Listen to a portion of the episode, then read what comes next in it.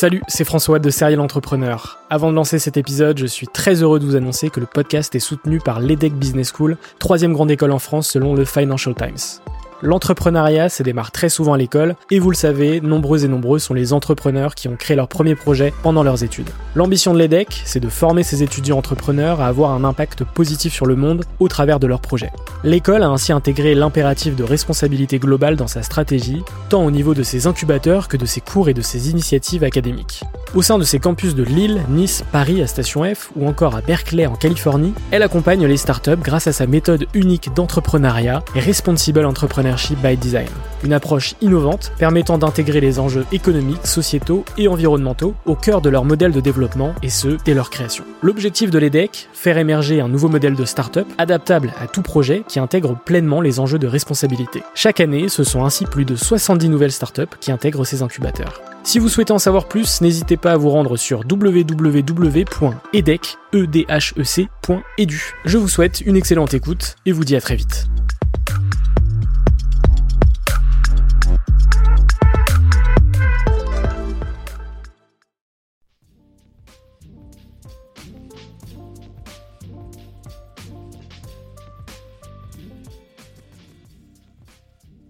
Bienvenue sur Serial Entrepreneur.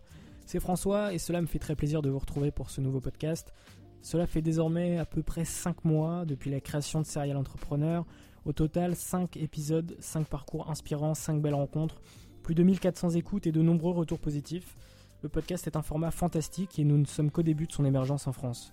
En septembre 2016, Erwan Jeguzo et son ami Simon Marcus décident de lancer leur plateforme de podcasting aux États-Unis, Pipa. Après plus d'un an et demi d'existence, 300 000 dollars levés et 3 mois d'accélération chez Techstars à Los Angeles, Pipa héberge désormais et diffuse de nombreux podcasts réputés tels que Nouvelle École, Binge, Louis Media ou encore le DJ mondialement connu Tiesto. Ma rencontre avec Erwan Jeguzo a eu lieu fin mars dernier sur Shaper, l'application de networking cofondée par Ludovic Huro, qui était passé d'ailleurs sur Serial Entrepreneur en janvier dernier.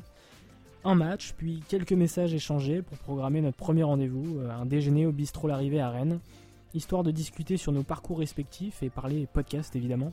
C'est à ce moment-là que je lui propose d'enregistrer un podcast ensemble et de lancer Serial Entrepreneur sur Pipa en parallèle.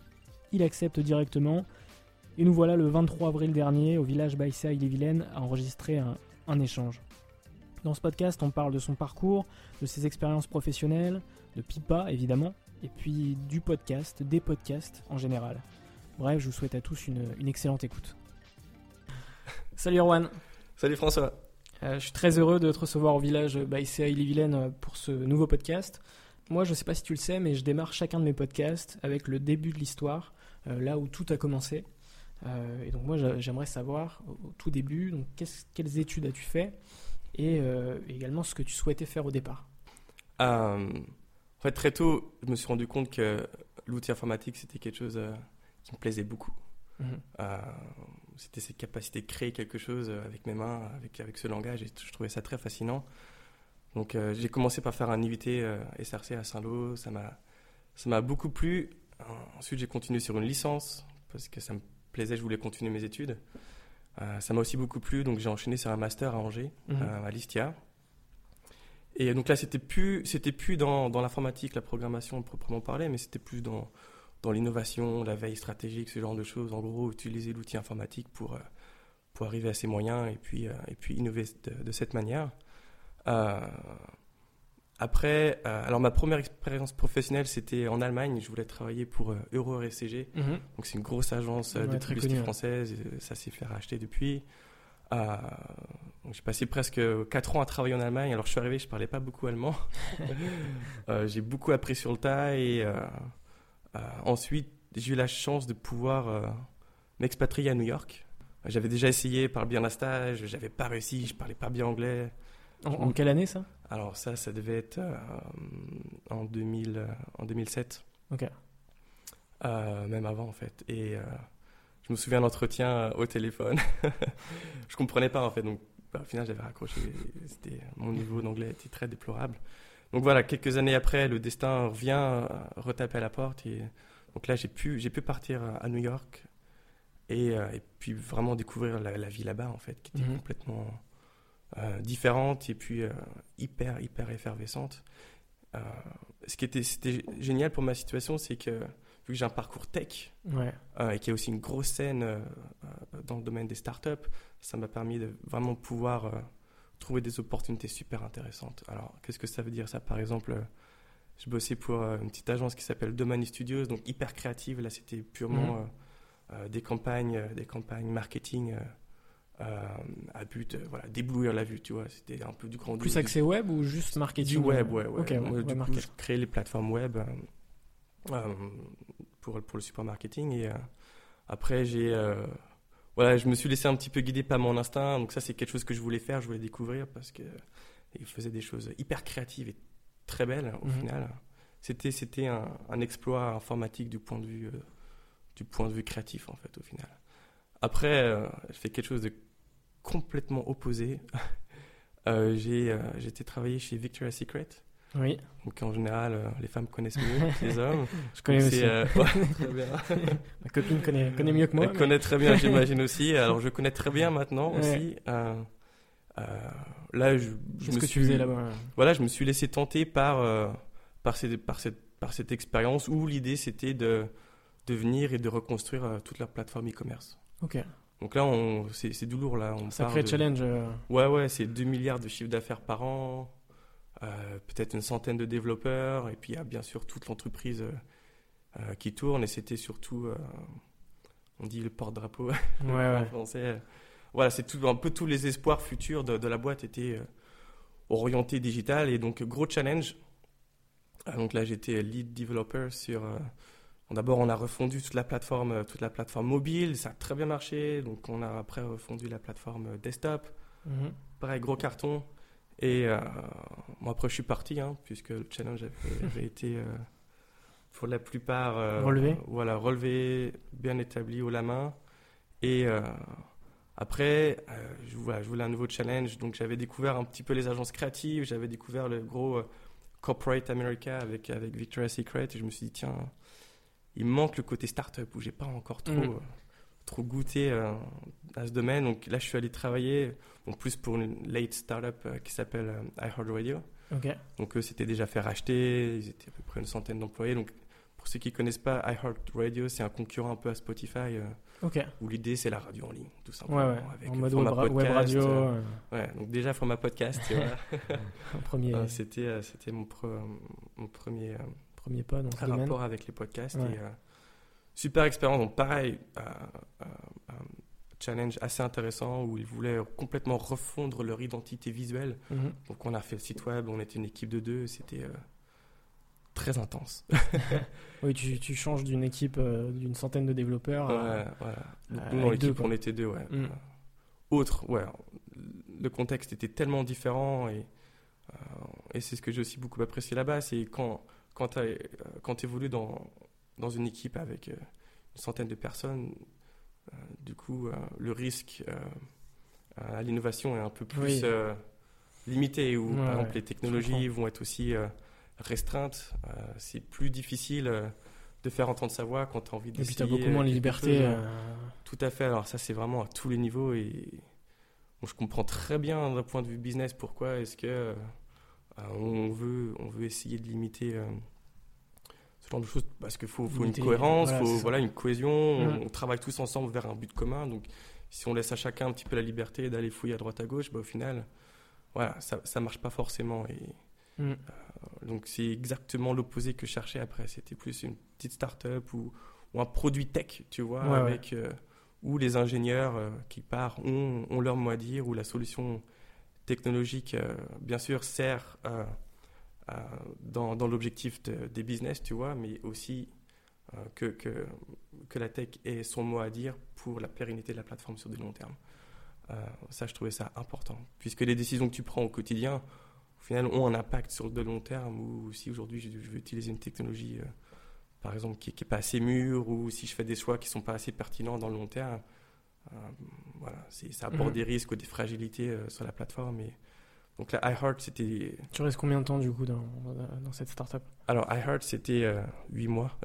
Ok, donc euh, Assez court euh, au rapide. final, ouais, très rapide. Bon, on a refondu le truc en 8 mois. Et puis, c'est un peu ce que j'essaie de véhiculer, c'est qu'il y a une effervescence telle à New York, euh, euh, tu, te fais, tu te fais chasser tous les jours, en fait. Donc, euh, tous les jours, tiens, est-ce que tu veux euh, parler de cette opportunité? Tiens, est-ce que tu es sur le marché? Est-ce que ça mm. t'intéresse? Viens, on va boire un café. Au final, il y a forcément eu une, une, opportunité qui va plaire. Et puis au final. et après, tu, tu, tu, fais quoi du coup? Alors après, intéressant, en fait, voilà, j'ai enchaîné 6 CDI en 7 ans quand même. Ok. Donc, donc je suis très stable dans ma vie. Sacré mercato. Euh. ah ouais, ouais, c'était très impressionnant. D'ailleurs, en, y pensant, je me demande comment j'ai fait pour soutenir un rythme assez infernal comme celui-là. Mais c'est des choses naturelles, tu vois, quand tout le monde autour de toi enchaîne, enchaîne les CDI et les opportunités, au final, ça te mm. semble être euh, la norme, tu vois. Ouais, c'est la mentalité d'aujourd'hui. Avant, c'était plus rester dans une boîte 20, euh, 30 ans. Maintenant, c'est des gens qui saisissent des opportunités et qui uh-huh. veulent ne pas avoir de, de, regrets euh, à la fin de leur carrière. Ouais, ouais, c'est tout à fait ça. Alors, tu vois, je suis très content euh, d'être passé par ces étapes, puisque maintenant, en tant que cofondateur, ça, ça me permet de vraiment comprendre euh, un petit peu la mentalité qui peut passer par la tête des employés, ou si tu es mécontent, ou si, si tu sens pas que ce travail remplisse un petit peu une case éthique dans ta vie, ou qui te permette vraiment de t'éveiller euh, où il y a une, un disconnect entre, mhm. par exemple, les attentes de l'employé et ce que la start-up ou l'entreprise peut apporter. Euh, voilà, il y a une cassure qui se crée et puis tu sais très bien que tu ne pourras pas retenir l'employé. Donc là, euh, bon, c'est une autre discussion, mais, mais je, prends ça, je prends ça très au sérieux et moi, ça me permet de pouvoir manager en fait d'une manière mhm. plus humaine, tu vois, plus efficace au final, de, de, créer ce rapport où toi, si tu es, si es très bien dans ta vie, dans ton travail, euh, quelque part, ça aide, euh, ça aide au bon fonctionnement de la société, puisque tu vas être plus productif, tu vas, tu vas vouloir venir au boulot le matin, tu vas être force de proposition, et, et, euh, et c'est clairement, clairement quelque chose qui nous permet d'être là aujourd'hui encore. Mmh. c'est essentiel. Ouais, tout à fait. Et donc voilà, pour revenir à iHeart, après j'ai travaillé dans une petite, une petite startup du coup super early stage on était 10 dans une, dans une startup qui fait du machine learning, donc du deep learning. Ouais. Et euh, donc je travaillais là-bas pendant un an, et demi. C'est pas mal, c'est beaucoup quand même. Le record. voilà, voilà, donc euh, en pleine levée de fonds, euh, produit qu'on a créé, voilà, dès, dès, dès, le début en fait, tu vois. Mm. Donc super, et puis, et puis j'ai rencontré Simon, donc le cofondateur de Pipa. donc ça c'était après, après cette dernière startup où lui, lui m'a présenté l'idée euh, euh, du podcast et euh, m'a fait vraiment prendre conscience qu'il bah, n'y a pas de technologie dans les podcasts. Mhm. Et donc, ayant travaillé chez iHeart, donc je connaissais déjà un petit peu le domaine, j'écoutais des podcasts, ça m'a permis de tout de suite comprendre son idée. Et on était dans, en quelle année? Alors ça, c'est, c'était en 2016. Ok. Septembre 2016, ouais, ouais, ouais. ouais. Et donc tout de suite, on l'a accroché humainement. Euh, mhm. déjà, ça, c'était important. Et puis, et puis je, me, je me suis lancé euh, dans l'aventure enfin, avec lui et je lui ai dit, tu sais quoi, c'est une idée qui me plaît. Euh, je, pense pouvoir le faire, ou au moins pouvoir faire un prototype, et puis on verra ensemble si ça marche ou pas.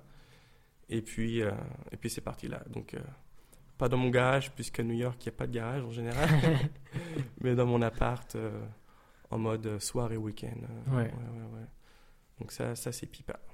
Euh, et, justement, Pipa, pour, euh, pour les gens qui, qui, nous écoutent et qui ne savent pas ce que c'est, est-ce que tu peux présenter euh, Tout à fait, je suis d'ailleurs très content que, que, tu me poses la question.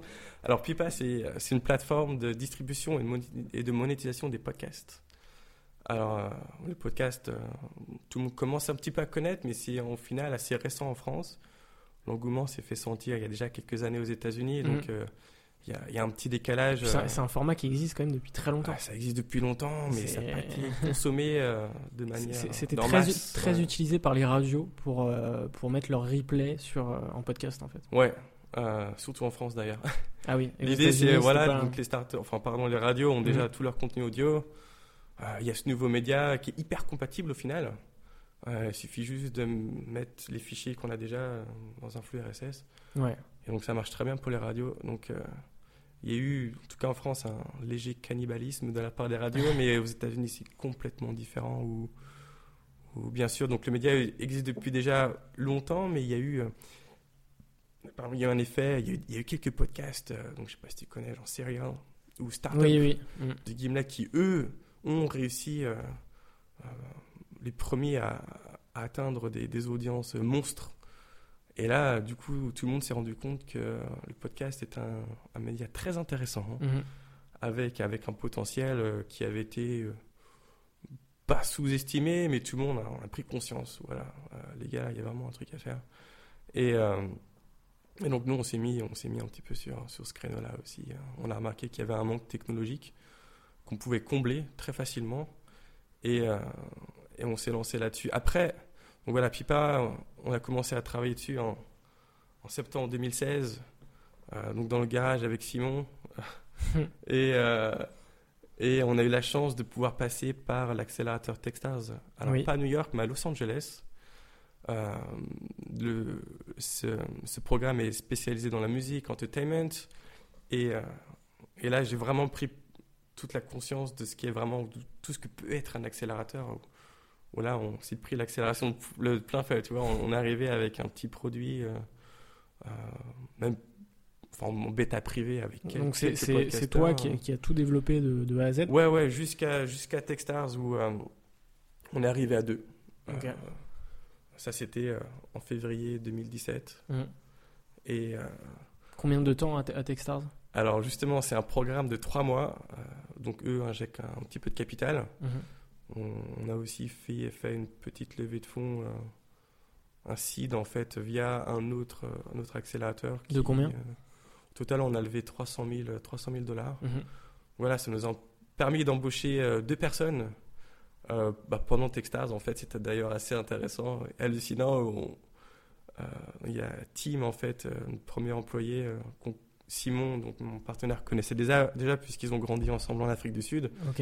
On l'a fait, on team, donc lui était déjà à New York, on l'a fait, tu sais quoi, on part, on part à Los Angeles pendant trois mois, on a envie de t'embaucher, vas-y, viens avec nous. donc il est venu avec nous, et quelques semaines après, on a embauché Jake on, pareil, on a fait la même chose. On, on est à Los Angeles là. On sent qu'il y a vraiment quelque chose d'intéressant à faire avec toi. On est en pleine effervescence. On pense que ça peut être une opportunité euh, à saisir pour toi mhm. également. Vas-y, viens avec nous. Donc voilà, donc on, est arrivé à deux et puis en trois mois, enfin pas en quelques semaines, on était quatre. On a doublé quand même. Mhm. Et puis, euh, et puis donc c'était trois mois hyper intenses où vraiment euh, tu vis au rythme de la communauté. Donc c'est des batchs de 10 startups. On était 11 du coup. Euh, pendant trois mois et, était plongé dans, dans, une soupe d'investisseurs potentiels, de clients potentiels, de mentors, des personnes qui ont déjà, qui ont déjà des startups, donc qui peuvent t'aider, essayer d'approfondir ton projet, de le mûrir, d'apporter des conseils, ce genre de choses. Donc une, ça te permet, au niveau de tout finalement, c'est vraiment toi en fonction, voilà, d'une certaine affinité, tu vois, avec avec ces personnes, et puis tu peux peuvent te permettre d'approfondir ou, définir ton business model ou ton, ta stratégie d'attaque du marché, ce genre de choses. Bon, après, il y a l'effet pervers où, euh, du coup, s'il y a 100, personnes qui viennent te parler, tu peux être à peu près sûr qu'il y a 100 avis différents. Mm. Voilà. c'est très intense de ce côté-là, mais nous, ça nous a permis euh, de décupler en trois mois, en fait, où, euh, où on a, on a ouais, fait x10 un peu le, nombre de téléchargements de podcasts, de mm. clients. Et puis, et puis, on est sorti hyper. Euh, euh, avec une plateforme déjà beaucoup plus robuste, tu vois. Euh, en trois mois. Donc après, on revient à New York et puis. Voilà, en fait, Techstars marque vraiment le, le Juste pour revenir à Techstars, vous avez eu des mentors, du coup, du, du mentoring Ouais, ouais. Est-ce que tu as des, des, entrepreneurs qui t'ont plus marqué que d'autres Alors, en fait, c'est ça, un des bienfaits d'avoir un cofondateur, c'est que Simon, donc le PDG, lui, s'est chargé plus particulièrement d'être au contact avec ses partenaires externes mhm. pour que moi et du coup les, euh, les, deux autres personnes puissent se concentrer sur euh, la création du produit. Mhm. Parce que c'est très facile de se laisser euh, voilà, tenter par parler toute la journée sur, ton beau projet qui oui, oui, oui, j'y crois, j'y crois, ça de l'avenir. Mhm au final, tu fais rien. Donc nous, on a choisi très tôt euh, d'un peu. Euh, et puis c'est bien d'avoir cette, euh, cette, complémentarité entre Tout à fait, et je pense que c'est une super bonne chose d'avoir donc une bonne complémentarité, mais aussi une bonne une bonne entente avec ton partenaire en fait au mm. final. Où, très naturellement, tu vois, Simon, c'est quelqu'un qui qui est très à l'aise avec les gens, qui a du bagou, qui est aussi intelligent, donc bon, je dis pas que j'en ai pas, mais lui, on l'a marqué beaucoup plus. Et puis moi, j'avais cette facilité à, créer, à créer le produit, tu vois, à essayer de focaliser toutes ces idées sur quelque chose qui soit concrétisable. Et puis du coup, j'avais les moyens de le faire. donc, donc ça, ça marche très bien encore aujourd'hui. C'est vraiment superbe. Ouais. D'ailleurs, c'est un des critères de sélection pour Techstars. Hein, si tu n'as pas de cofondateur, euh, euh, t'as pas ta place là-bas. Ah ouais, carrément. Que... Les, les startups où il y a ils ont fait des études, hein, euh, peut-être que ça a changé, je sais pas, mais euh, un des gros critères euh, de succès des startups, c'est d'avoir un cofondateur ou non. Ah ouais, c'est marrant ça. Bon, après, ça, c'est vraiment si on parle des startups. Ça ne veut pas dire que si tu n'as pas de cofondateur, tu pourras oui, jamais oui, avoir non, ton clair. propre business. Mais dans une optique, euh, voilà, le particulier, dans une optique euh, euh, de croissance accélérée, tu vois. Mm. C'est a priori un des éléments favorables. Ok. Et donc là, tu me disais aussi, donc vous revenez à New York après cette, cette belle aventure. Mm-hmm. et, donc vous, avez, vous aviez des locaux à New York Alors, on est resté un petit peu dans les locaux de Techstars à New York, puisque du coup, ce qui est intéressant, c'est euh, l'effet réseau, en fait, euh, Mm. presque mondial, mais surtout aux États-Unis, où, on est allé dans les bureaux à New York pendant quelques mois. Et puis là, on est dans un, dans un coworking, Mm. toujours à New York. Mais, du coup, pour moi, euh, donc je suis plus à New York. J'ai fait Los Angeles, New York, et puis, euh, puis je suis revenu à Laval, donc ma ville d'origine. Mhm. Donc pour des raisons personnelles, tout simplement. Mhm. J'ai Ouais. deux enfants et, et puis c'est quelque chose euh, qui est aussi très important pour moi. Et Mhm. Donc on a décidé de revenir euh, aux sources, en tout cas pour l'instant. Et euh, mais justement, ça c'était un petit peu la deuxième parenthèse pour moi et aussi pour Pipa, où en revenant en France, donc ça c'était en, en septembre euh, 2017, Dernier, ouais. euh, je me suis rendu compte qu'il y avait juste un marché énorme et totalement inexploité pour les podcasts. Et puis une, En France. une émergence du podcast en France qui Tout est à fait. du podcast indépendant parce que es très bien placé pour Voilà. le savoir d'ailleurs. clairement. mais, euh, mais voilà, on peut parler de, de Nouvelle École, de, Mhm. de, de plusieurs podcasts. euh. Ouais, ouais. Alors, notre premier client en France, gros client, c'était euh, le réseau qualité. Mhm. Euh, donc, je suis très content qu'ils nous ont fait confiance. On les a pas laissés tomber. Et puis, et puis avec l'effet communautaire, avec l'effet bouche à oreille, très vite, on a, on a pu acquérir euh, voilà, d'autres podcasts indépendants, d'autres réseaux. Maintenant, on travaille avec Nouvelle École là, Mm. depuis pas très longtemps. Donc, je suis quand même assez fier, tu vois. C'est un podcast que j'écoute personnellement. Euh, Moi aussi. Ouais, on- voilà. on est d'accord. Et puis le fait de l'avoir chez nous, tu vois, pour moi, c'est un peu euh, un gage de qualité ou, ou- voilà, de succès, mais pas seulement, tu vois, j'ai juste l'impression de créer un produit qui répond juste très bien aux podcasteurs. J'étais très honnête dans ma démarche, euh, dans, même dans, euh, dans la création de ce produit, où c'est pas quelque chose qu'on euh, qu'on choisit de faire pour nous, tu vois. C'est un peu dans l'idée Lean Startup Oui. où on se laisse guider, guider par tes besoins. Toi-même, tu pourrais me dire, tiens, moi, ouais, j'ai envie, envie de voir ça sur Pipa, voilà, j'ai envie, envie de construire ça. Il y a de très fortes chances qu'on qu'on soit amené à le faire, je veux dire, tu vois, on, on essaie de créer... C'est c'est une plateforme qui est modelable et qui, euh, Tout à fait. qui Alors, va on, en- clairement évoluer de, ouais, on de- encore, à- on est encore assez jeune pour avoir beaucoup de flexibilité Mm. et pour, on ne s'est pas encore ancré dans quelque chose qui soit, qui soit définitif. Mais je pense pas que ça se fera, tu vois. On, Mm. on crée pas le produit pour nous et pour les podcasteurs. Et le seul moyen pour moi d'avoir un, réel succès, c'est c'est d'être présent dans la communauté et de les écouter et, et créer un peu une plateforme à leur image. Donc, euh, donc on a voilà, beaucoup de chantiers en ce moment. Mais du, du Ça, coup, finalement, ton retour en France pour des raisons personnelles, bah, c'est entre guillemets top pour Pipa dans le sens où Tout euh, fait. euh, l'objectif c'est clairement de, de- de viser le marché français. Ouais, donc là, il y a beaucoup de choses à faire. hein. Nouvelle école, c'était déjà quelque chose, mais mais il y a d'autres gros acteurs. Donc Binge, la Binge Audio, on commence à travailler avec eux aussi. donc Mhm. Ça, c'est génial. Donc autant Autonin, tu vois, c'est un podcasteur indépendant qui n'a pas forcément une vue sur la monétisation. Mhm. C'est très bien, hein. chacun, chacun son enjeu, chacun son truc. Binge, c'est différent. C'est euh, euh, voilà, ils, sont dans, dans, dans le podcast pour, pour en vivre, pour, pour faire Mhm. du, du contenu de qualité. Et voilà, contenu de qualité, euh, ça a un coût. Et ce coût, faut pouvoir, euh, voilà, faut juste pouvoir en vivre. Et donc nous, je pense qu'on peut leur apporter une solution aussi de ce côté-là. Donc on, on y travaille. Et, euh, et l'objectif aussi pour Pipa, c'est de trouver des annonceurs. Alors ça, c'est un peu la deuxième étape où, euh, donc là, on a ce produit donc, qui fait la distribution. On peut distribuer vraiment, même toi, ton podcast un peu partout. Notamment sur Spotify Voilà, on était d'ailleurs les premiers à le faire en France. Ça, c'est cool. Ça nous a donné beaucoup de beaucoup d'engouement, tu vois. Mm. Ça fait beaucoup de bruit sur Twitter. Et je le cache pas, on, a eu beaucoup, beaucoup d'utilisateurs grâce à ça. Mm. Donc ça, c'est bien. et donc ça, c'est l'aspect distribution. On essaie on essaie, toi par exemple, ton podcast, de pouvoir le mettre partout. Ça, ça c'est un enjeu euh, qui n'est pas totalement atteint, mais on va le faire d'ici quelques semaines, quelques mois. Donc après, il y a toute la partie monétisation. Donc là, on a, on a développé une technologie euh, assez puissante au final qui, qui peut euh, te permettre de, de, monétiser tout ton back catalogue.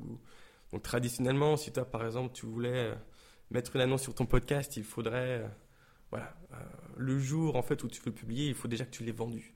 Et tu mm. le vends une fois, voilà. Mais euh, ton podcast, lui, potentiellement, il peut vivre des années, tu vois. Et donc, il y a un gros. Oui, c'est de l'affichage dynamique comme, euh, comme sur YouTube, euh, comme. ouais, tout à fait. Hein, ou, l'analogie du blog, par exemple, c'est comme si tu écrivais un blog, tu mets une annonce et tu le vends une fois. Et puis après, tous les, tous les lecteurs qui viennent lire, lire ton article, tu, tu, ne gagneras plus jamais de l'argent dessus. Mm. Donc, ça, c'est un modèle qui paraît dérisoire sur, euh, sur un système de blog, même sur Spotify, ce genre de choses pour la musique, mais le podcast fonctionne encore de cette manière. Mm. Donc là, on, là, on apporte une solution.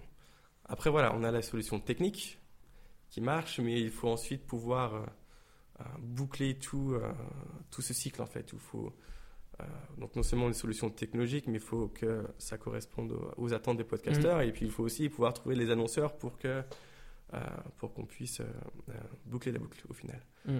Donc, donc on y vient, ça c'est le chantier, le chantier en cours, qui va s'étendre un peu plus, puisqu'au final, voilà, il n'y a, a, pas vraiment de fin, tu vois. Bah Autant une solution technologique, mm.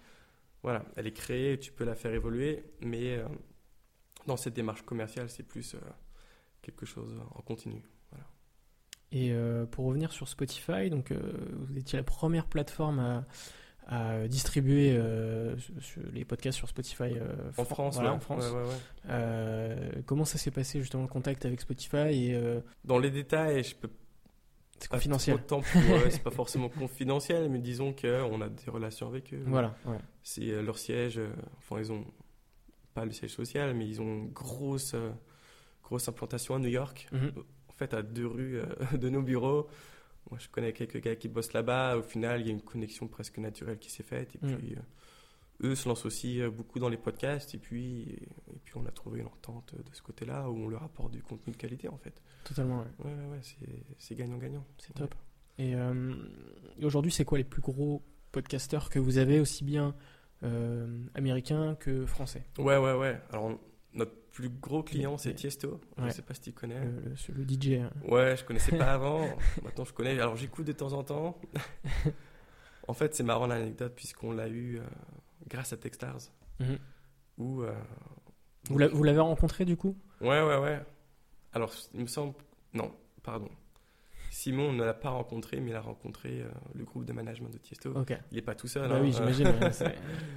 il, a, il a une agence derrière lui, donc on, on a rencontré les personnes. En tout cas, Simon a rencontré les personnes. Et puis, euh, mais c'est un podcast, enfin, c'est très marrant puisque son podcast a littéralement explosé.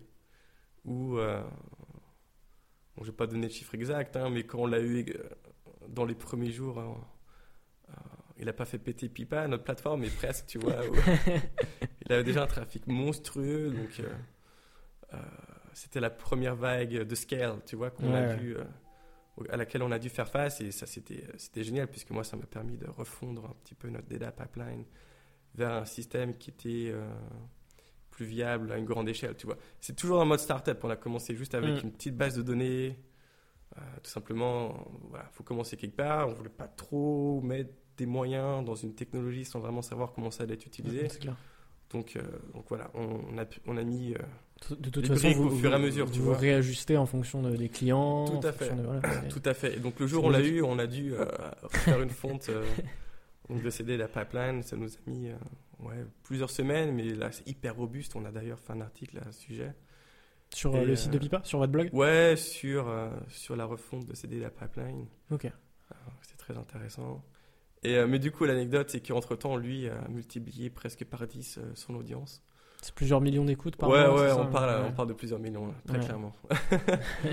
et donc, ce qui est génial, c'est qu'avec la même architecture, on a pu quand même faire face à un x10 de trafic juste de son côté, tout en, tout en, en multipliant voilà, le trafic des autres podcasteurs d'autre part. Donc, c'est quelque chose qui est très périn et, et, et Tiesto.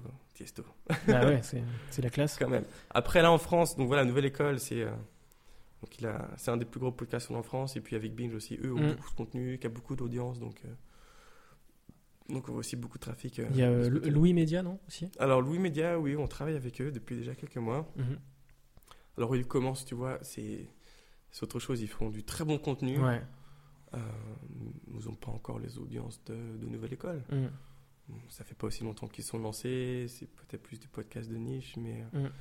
c'est c'est un, format totalement différent, mais Ouais, c'est- ouais, hyper quali. euh, pas facile de comparer. mhm, C'est clair. Ouais, clair. J'aime beaucoup ce qu'ils font en tout cas, je suis très content de pouvoir les accompagner d'ailleurs. Ouais. C'est clair que, que c'est hyper, hyper cool. Euh, une autre question, euh, j'aurais pu la poser au tout début, mais Pipa, pourquoi, pourquoi ce nom? Ça, Alors, ça vient quoi? beaucoup, euh, beaucoup commencent à me poser cette question. Euh, au final, euh, la réponse, c'est une réponse assez simple et puis belle au final, où c'est c'est un nom qui, est, qui est très agréable à entendre. Ça n'a pas une signification particulière. C'est un nom court, mémorable, qui, était, qui était aussi disponible, hein, tout simplement. Ok, et, ah, puis, marrant. et puis on s'est lancé là-dessus. On s'est dit que c'était, ça pouvait porter une belle image, de- une image du produit. Ouais, Mhm. ouais. Ok. Pas, pas de signification euh, concrète. Pas de signification concrète, ouais, ouais, ouais. Ok. Euh, pour revenir au podcast, est-ce que tu écoutes beaucoup de podcasts et, et c'est quoi les podcasts que tu écoutes Ouais. fréquemment? Alors j'en écoute moins en ce moment. Euh, bizarrement, je sais pas. J'essaie d'écouter euh, pas tous ceux qui viennent sur notre plateforme, mais presque. Mhm. Au moins euh, de pouvoir euh, connaître ceux qui s'intéressent à Pipa et ceux qui nous font confiance pour pouvoir créer peut-être un lien. Ou euh, souvent on me demande aussi. euh, Est-ce que vous allez créer un- votre podcast chez Pipa? Alors on en parle, on en parle. On a beaucoup de chantiers. Celui-là, c'est clairement pas une priorité. Ouais, j'imagine. Euh, mais on aura sûrement beaucoup de choses à dire. C'est quoi les, les objectifs pour ouais, Pipa? alors il y a quelque part, en fait, on n'est pas podcasteur nous-mêmes, on a pas un devoir, mais un, un objectif d'accompagnement des podcasteurs où Mhm. bon, je pense que tu peux imaginer, on nous demande assez régulièrement, euh, voilà, on nous demande beaucoup de conseils.